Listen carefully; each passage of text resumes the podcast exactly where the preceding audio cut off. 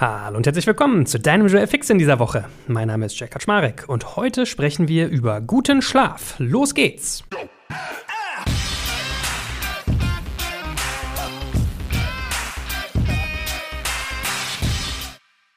Genau, und zwar wollte ich heute mit euch darüber sprechen, wie man eigentlich gut schläft. Weil, wenn man unternehmerisch tätig ist, aber auch ganz normal, also vielleicht als Angestellter im Privatleben, im Sport, ich finde, man ist deutlich, deutlich leistungsfähiger, wenn man gut geschlafen hat. Oder umgekehrt, wenn man nicht gut geschlafen hat, ist man nicht leistungsfähig. Darum soll es heute darum gehen, was so meine Taktiken, Trends, Tipps, Techniken sind, um gut zu schlafen. Aus der heutigen Folge wirst du also ein paar Basics mitnehmen. Da geht es einerseits viel um Ernährung, andererseits um so gewisse Know-how-Sachen. Also zum Beispiel werden wir über blaues Licht reden, über Medikamente, über Sport, aber auch, und das ist, glaube ich, auch ein echt interessanter Faktor, über Sympathikotone und Parasympathikotone Tätigkeiten. So, darauf kannst du dich jetzt freuen. Erstmal Entschuldigung vorweg, ich habe lange nichts mehr aufgenommen für meinen Joel Fix. Äh, Asche auf mein Haupt. Das lag einerseits daran, dass Corona uns natürlich aus der Bahn warf, weniger Zeit war, aber auch wir viele neue tolle Sachen machen. Also, ihr dürft euch als Hörer von unserem Podcast schon mal darauf freuen. Wir machen ein tolles neues Promi-Format mit jemandem ganz, ganz tollen zusammen und wir bringen eine 1A-App an den Start. Also, das sind Dinge, auf die man sich freuen kann. Aber wo man sich vielleicht auch drauf freut, ist die Matratze abends, wenn man ins Bett fällt. So, kommen wir also zum Thema, nämlich guter Schlaf. Die Grundlage für mich, um vielleicht mal äh, vorneweg zu starten, ist natürlich ein gutes Kissen und eine gute Matratze. Ja, das ist eine Basis. Wenn die nicht da sind, dann ist der Schlaf sowieso schon mal schwierig. Da möchte ich aber gar keine Empfehlung aussprechen, weil ich glaube, das muss jeder für sich selbst finden. Und es ist auch was, was irgendwie körperabhängig ist. Ja, aber grundsätzlich, also bei mir ist es so, ich habe eine Matratze von diesem Bett1.de, also eine hier die tollste getestete zum günstigsten Preis. Härtegrad 3, da schlafe ich wunderbar drauf. Ich habe so die Erfahrung gemacht, bei Matratze ist immer so ein bisschen die Basis. Man muss aufpassen, dass sie vielleicht idealerweise nicht zu hart ist. Also es ist mal gewichtsabhängig, welche für einen geeignet ist und welche nicht. Aber sie sollte auch nicht zu weich sein, weil wenn man sich wenig bewegt im Schlaf, ist das auch nicht so ideal, habe ich gelernt. Ja, also wenn man immer nur in einer Pose verharrt, ist für die Durchblutung nicht so gut, der Rücken verkrampft und und und. Also da muss man, glaube ich, selber seine Erfahrung machen, aber im kompetenten Matratzenhandel kann man sich ja da beraten lassen. Und äh, ich glaube, Kissen ist aber etwas, was viele vielleicht unterschätzen. Also wenn man zum Beispiel oft aufwacht, hat einen steifen Nacken, dann würde ich mir mal das Kissen angucken. So, das aber mal als eine Basis, die für mich vorneweg gehört, wenn man über guten Schlaf redet. So, und dann ist es so, ich habe für mich festgestellt, das mag auch immer altersvariabel sein, ehrlich gesagt. Also ich bin jetzt in der Mitte meiner 30er, dass man grundsätzlich nicht zu spät ins Bett gehen sollte, wenn man gut schlafen will. Also ich würde mal sagen, eine ins Bett geht Zeit zwischen 21 und 23 Uhr wäre da schon empfehlenswert. Mein Sweet Spot ist immer so 22.30 Uhr. Ich schaffe ihn allerdings fast nie, muss man sagen. Aber das ist so, wo ich merke, wenn ich zu spät ins Bett gehe, bin ich einfach ja, schlecht erholt sozusagen morgens, weil unterschiedliche Dinge passieren. Zum einen, es gibt ja unterschiedliche Dauer von Schlaf, die jeder braucht. Also ich finde dieses Heldentum, ich komme mit nur vier Stunden Schlaf aus oder sechs, das finde ich persönlich mal ein bisschen albern. Das gibt es. Also man hört ja immer so diese Geschichten, dass so ein Bill Clinton nur drei oder vier Stunden Schlaf braucht. Aber ich glaube, im Grundsatz sind so sieben bis neun Stunden eigentlich schon gesund und normal. Also wenn ich acht Stunden hatte, dann bin ich gut ausgeruht. Das heißt, deshalb versuche ich immer zum einen früh ins Bett zu gehen und zum anderen ist es so, es gibt so Reinigungsprozesse der Organe, wenn ich es mal richtig gelernt habe, die halt nachts passieren. Das heißt, wenn man zu spät ins Bett geht und auch zu spät ist, dazu gleich später mehr, hat man Probleme, gut zu schlafen, weil dann auch der Körper sozusagen sich nachts organisch nicht regenerieren kann. So, das heißt, meine erste Hausaufgabe ist, äh, Kissen, Matratze checken. Meine zweite ist, nach Möglichkeit nicht zu spät ins Bett zu gehen. Und die dritte ist die Schlaftemperatur. Es gibt auch ganz tolle Bücher über das Thema äh, guter Schlaf. Müsst ihr mal einfach googeln. Ich will gar keine empfehlen, weil ich keine gelesen habe, aber ich habe schon bei vielen so in meinem Netzwerk gesehen, dass die bei LinkedIn geschrieben haben, oh, ich habe jetzt ein Buch über guten Schlaf gelesen und ah, so super, da habe ich so viel gelernt und jetzt bin ich viel produktiver. Und da ist Schlaftemperatur auch ein Punkt, soweit ich weiß, dass man nämlich sagt, man sollte eigentlich so bei 19 Grad Celsius schlafen.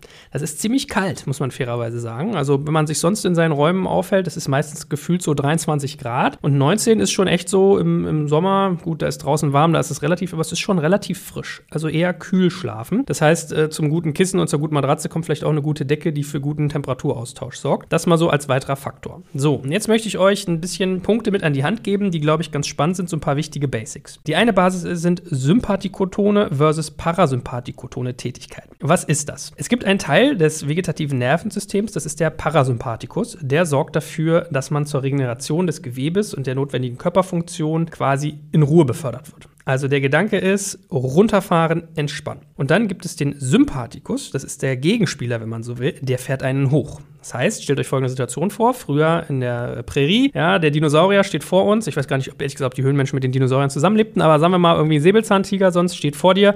Gefahr, Achtung, du musst reagieren. Dann passieren ja unterschiedliche Dinge. Stresshormone werden ausgeschüttet, sowas wie Adrenalin zum Beispiel, was dann die Adern dünner macht, dass das Blut schneller pumpen kann. Gewisse Funktionen werden runtergefahren. Also man muss nicht nachdenken, wenn man flüchten muss. Man will auch nicht essen, wenn man flüchten muss und so weiter und so fort. Das sind teilweise diese beiden vegetativen Nervensystemelemente, nämlich der Parasympathikus und der Sympathikus. So, der Sympathikus fährt dann also hoch. Und jetzt könnt ihr euch schon denken, es ist nicht gerade hilfreich, wenn ich abends einschlafen will und gut schlafen möchte, wenn ich sympathikotone Tätigkeiten praktiziere, denen nachgehe. Ja?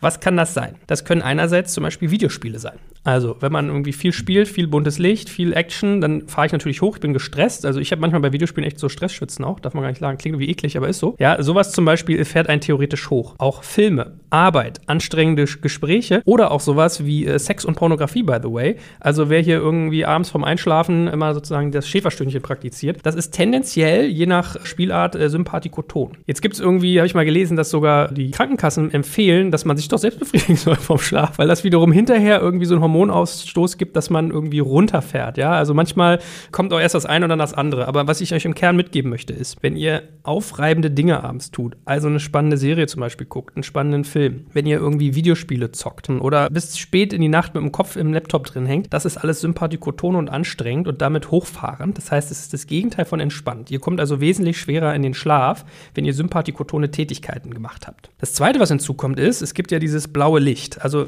Licht hat ja Wellenlängen. So, und und je nach Wellenlänge hat das Licht eine andere Farbe. Und blaues Licht, wie es sich zum Beispiel in Tablet-Displays findet, in Smartphone-Displays, in Fernsehern oder auch in Monitoren, hat eine Wellenlänge, die dazu führt, dass wir ebenfalls hochgepusht werden. Das heißt, wenn ihr also lange, lange vorm Rechner sitzt abends oder lange fernseht, dann werdet ihr die ganze Zeit mit Wellenlängenlicht bespielt, was euch wach hält, was euch dann wiederum später davon abhält, entspannt zu schlafen. So, es gibt ja teilweise jetzt mittlerweile schon Brillen, die das blaue Licht ausfiltern. Oder auf dem Handy kann man das zum Beispiel ausstellen. Also wenn ihr ein, ein Smartphone modernes habt, könnt ihr in die Einstellungen gehen und könnt in den Display-Einstellungen festlegen, dass ihr sozusagen das Blaulicht entziehen wollt. Dann sieht das sehr gelbstichig orange aus, so viel kann ich euch schon mal sagen. Aber dann ist es so, wenn ihr darauf surft, ist das Handy-Display für euch sozusagen kein Faktor, der euch wach hält. Vielleicht kennt ihr dieses Prinzip, man sitzt irgendwie auf der Couch oder liegt so da, macht seinen Serienmarathon und fühlt sich währenddessen total fit. Also man merkt gar nicht, dass man müde ist, man schaut eine Folge nach der nächsten, weil es so spannend ist und dann geht man Zähne putzen und ist einfach so schlagartig erschlagen. Das ist so ein bisschen diesem Prinzip geschuldet, dass man durch dieses blaue Licht sehr stark stimuliert wird einer sympathikotonen Tätigkeit nachgeht und dann hochgepusht ist, die einen davon abhält, gut zu schlafen. Das heißt, wenn ich also gut schlafen möchte, dann sollte ich blaues Licht nach Möglichkeit vermeiden, sprich Fernsehen, Smartphone, Tablet. Also manche lesen ja vielleicht auch irgendwie vorm ins Bett gehen nochmal lange auf dem Smartphone. Ich sollte nach Möglichkeit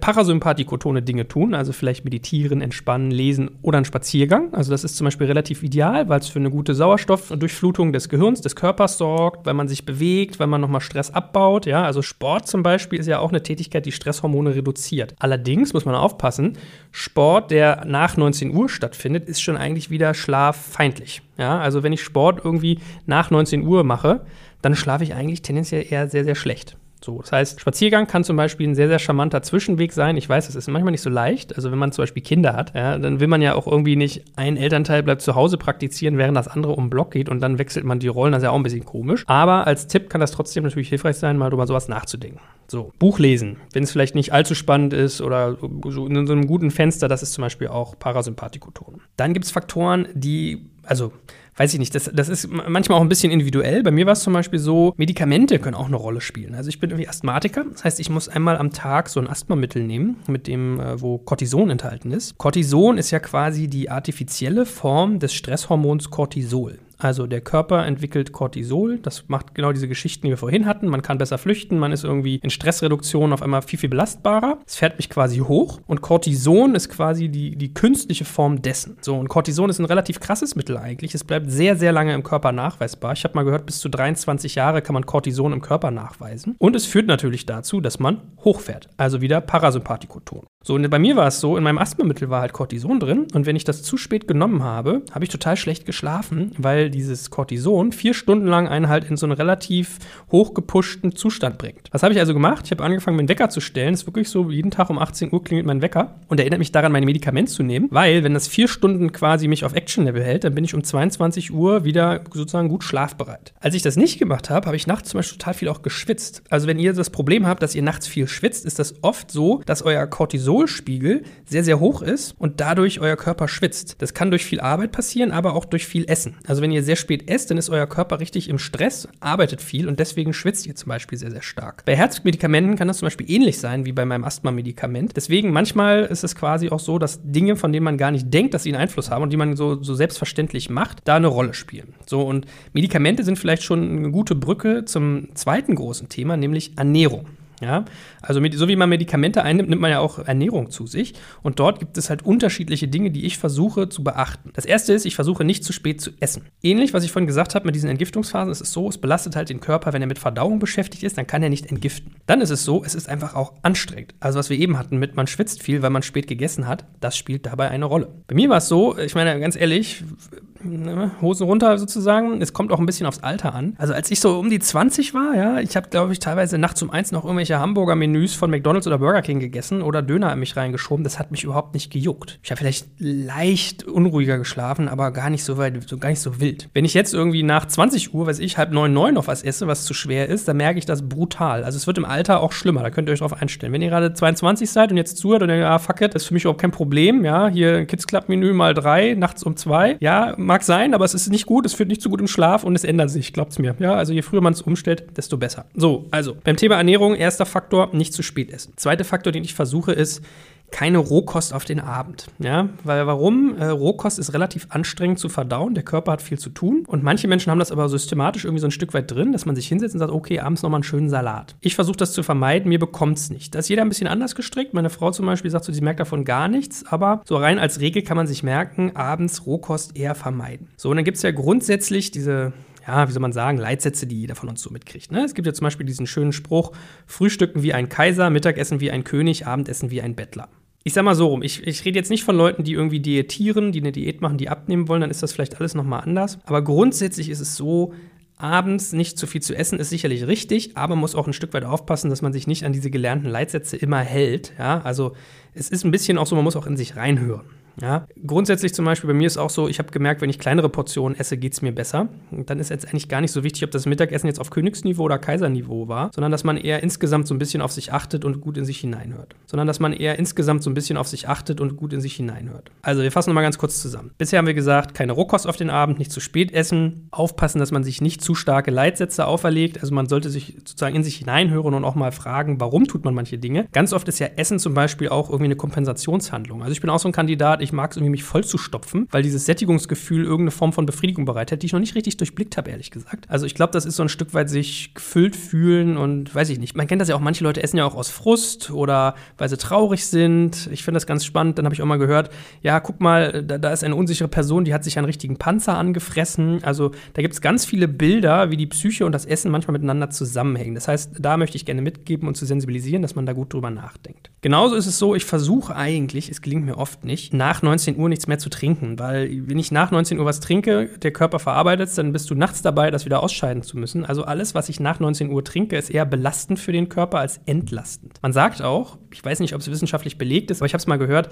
dass man das Trinken nicht nachholen kann. Also wenn man den Tag über vergessen hat zu trinken und dann abends ganz viel trinkt, die Fähigkeit sozusagen des Körpers, sich selbst zu reinigen, ist nicht so schusshaft orientiert. Also es ist nicht so, boah, ich habe es den ganzen Tag vergessen, jetzt trinke ich abends mal zwei Liter am Stück und das macht den gleichen Effekt. Das ist eher nicht so, sondern es ist eher gesünder, alle halbe Stunde ungefähr ein Glas zu trinken, als abends alles nachzutrinken. Weil man muss auch nachts aufs Klo, ja, und dann schläft man auch wieder schlecht. Von daher versuche ich nach 19 Uhr nichts zu trinken. Und genauso wie ich versuche, Rohkost zu vermeiden und nicht zu spät zu essen, ist es natürlich mit Süßigkeiten auch so ein Thema. Ja, es gibt ja auch den Effekt, dass manche gerne abends auf der Couch irgendwie so die Schokolade zur Serie essen oder weiß ich nicht, andere Bonbons, Süßigkeiten oder natürlich auch Chips. Chips sind auch so ein Faktor und dann kommen wir zum nächsten. Fette und Eiweiße sind am schwersten zu verdauen. Das heißt, wenn ich mich abends auf die Couch setze, hau mir erst Chips rein, dann Schokolade, dann hat mein Körper einerseits mit dem Verdauen der Fette und Eiweiße, und das sind ja die bösen Transfette in den Chips, brutal zu tun. Und zweitens führt der Zucker dazu, dass ich wieder schussartig nach oben fahre. Weil, wenn man sich mal so Zuckerkurven anguckt, das passiert ja so, müsst ihr euch mal intensiver belesen. Ich hatte mal einen eigenen Podcast zum Zuckerkonsum, aber nur kurz angerissen hier. Wenn ich Zucker zu mir nehme, geht der Energiehaushalt schießt in die Höhe. Der Körper stößt das Gegenhormon dazu aus, dass er mich wieder sozusagen ein einpegelt, dann gehe ich in Unterzuckerung, habe den Bedarf wieder mehr zu essen und die ganze Energiekurve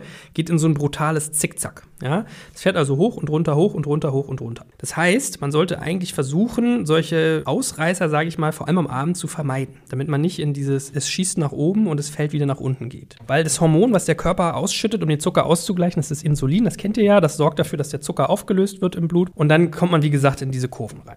Das heißt, nochmal ganz kurz zusammengefasst, beim Thema Ernährung, ich versuche nicht zu spät zu essen, keine Rohkost, nach 19 Uhr nichts zu trinken, möglichst keine Fette und Eiweiße, möglichst kein Zucker und aber mich auch immer zu hinterfragen, warum esse ich eigentlich wie. Manchmal braucht man ja, zum Beispiel gerade auch in Zeiten von Corona, so ein bisschen Befriedigung durch Essen, ja, deswegen manchmal sollte man sich das auch erlauben, finde ich. Aber das mal so als meine wichtigsten Basics, die ich mir in, in Sachen Ernährung auf, versuche aufzuerlegen, ja, ich, ich sage nicht, dass ich das immer durchhalte. Und wenn man das dann noch kombiniert, dass man versucht, blaues Licht zu vermeiden, dass die Schlaftemperatur stimmt, dass man nicht zu spät ins Bett geht, dass man auch ein bisschen auf seine Schlafphasen achtet. Es gibt ja grundsätzlich den, sozusagen diesen REM-Schlaf, der einen sehr tief schlafen lässt, wo man sehr erholt ist. Dass man da halt guckt, wenn ich nicht zu spät ins Bett gehe, komme ich gut in diese Phasen rein. Und wenn ich es dann noch schaffe, keine sympathikotonen Tätigkeiten zu machen, meine Medikamenteneinnahme im Griff habe, wenn man sie denn weiß, dann bin ich da auf einem sehr, sehr guten Weg. Idealbild jetzt mal gebaut. Also das Idealbild sehe, glaube ich, so aus. Ich nehme ein Abendessen ein um ca. 19 Uhr, was vielleicht besteht aus gedünstetem Gemüse, vielleicht ein bisschen gedünstetem Fleisch auch oder Fisch. Aber Fleisch und Fisch sind schon fast wieder schwer. Aber sagen wir mal gedünstetes Gemüse, vielleicht ein Brot dazu. Ich mache einen Spaziergang, gehe in ein wohltemperiertes Zimmer, früh ins Bett, habe vielleicht vorher noch mal ein paar Seiten in meinem Buch gelesen, dass ich schön runtergefahren bin und lege mich dann ins Bett zum Ratzen. Mir ist klar, das ist irgendwie, das macht eigentlich keine Sau von uns. Wir stopfen uns eher abends voll, sitzen voll auf der Couch, gucken bis irgendwie in die Puppen irgendwelche Serien, weil wir auch irgendwie, nachdem wir uns den Tag über zugeledert haben, einfach nur mal wie ein geprellter Frosch da liegen wollen. Aber es hilft schon, wenn man um die Dinge weiß, dann kann man sich ja auch mal Ausnahmen erlauben und auch mal sagen, hey, okay, ich brauche das heute, heute gestatte ich mir das. Morgen gibt es dafür halt mal irgendwie keine Chipstüte, sondern dann eben das gedünstete Gemüse oder ich faste vielleicht auch mal einen Abend. Wenn man zum Beispiel sowas wie Intervallfasten macht, was ziemlich gut sein soll, was ich so mitkriege. Also Intervallfasten heißt, ich lasse mal eine Mahlzeit am Tag weg. Es gibt immer so diese Stundenregel. Acht Stunden hat man was gegessen, 16 Stunden nicht. Ja, wenn ich sowas mache, dann ist abends auch die beste Gelegenheit, die Mahlzeit wegzulassen. Also wenn ich sage, okay, ich will eine Mahlzeit am Tag Intervallfasten, die weglassen, dann würde ich immer eher den Abend weglassen und nicht den Morgen oder den Mittag. Aus genannten Gründen, dass man dann besser schläft, dass der Körper besser regenerieren kann über Nacht. Das heißt, da kommt dann alles Praktische zusammen. So, das mal als meine kleine 20 oder knapp 20-minütige Anleitung, wie ich versuche, guten Schlaf für mich zu produzieren. Vielleicht hast du ja auch noch spannende Tipps, dann schreib sie uns gerne. Bin ich immer neugierig zu lernen oder kommentiere bei uns oder, oder, oder. Aber ansonsten ist das vielleicht schon mal eine gute Anregung, sich mal Gedanken zu machen über sympathikotone Tätigkeiten, über Ernährung, Medikamente, was habe ich eigentlich für eine Ausstattung in meinem Schlafzimmer, dass ich gut schlafe und kann ich den Sport nicht vielleicht eher auf den Morgen als auf den Abend legen. Ja? In diesem Sinne, bleib gesund, gute Nacht wünsche ich dir, schlaf gut und bis zum nächsten Mal.